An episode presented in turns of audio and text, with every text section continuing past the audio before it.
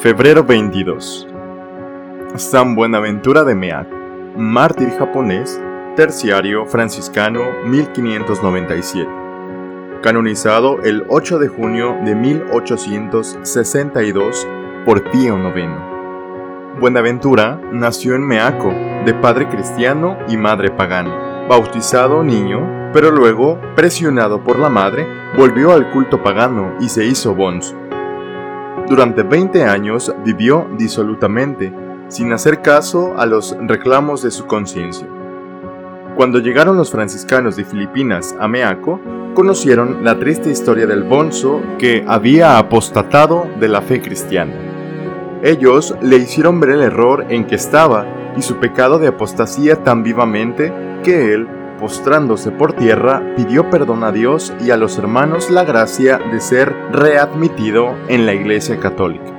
Al domingo siguiente, estando llena de fieles la iglesia de Santa María de los Ángeles, compareció delante de todos, vestido de sayal, con ceniza en la cabeza, pidió perdón del escándalo dado por tantos años, abjuró de sus errores y como prueba de su arrepentimiento pidió ser admitido a vestir el hábito de la Tercera Orden Franciscana. Como señal de su conversión quiso llamarse Buenaventura, así como el doctor San Buenaventura fue para la Orden Seráfica y para la Iglesia una buena aventura, así el nuevo Buenaventura debía serlo para la naciente Iglesia y para todo el Japón.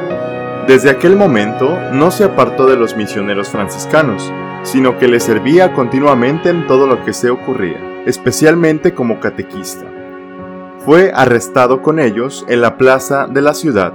Le cortaron un pedazo de la oreja izquierda. Luego, en una carreta, fue llevado con los demás a Sakai, luego a Nagasaki, donde fue crucificado y atravesado por las lanzas de los verdugos el 5 de febrero de 1597. Durante su viaje, aprovechó una parada para escribir dos cartas, una a su padre y otra a su madre, y a sus parientes.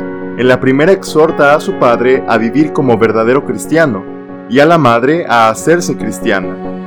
En la segunda reclama la atención de su madre y de sus parientes sobre el hecho de que los kami y los fotoki, por ellos venerados, son solamente personas humanas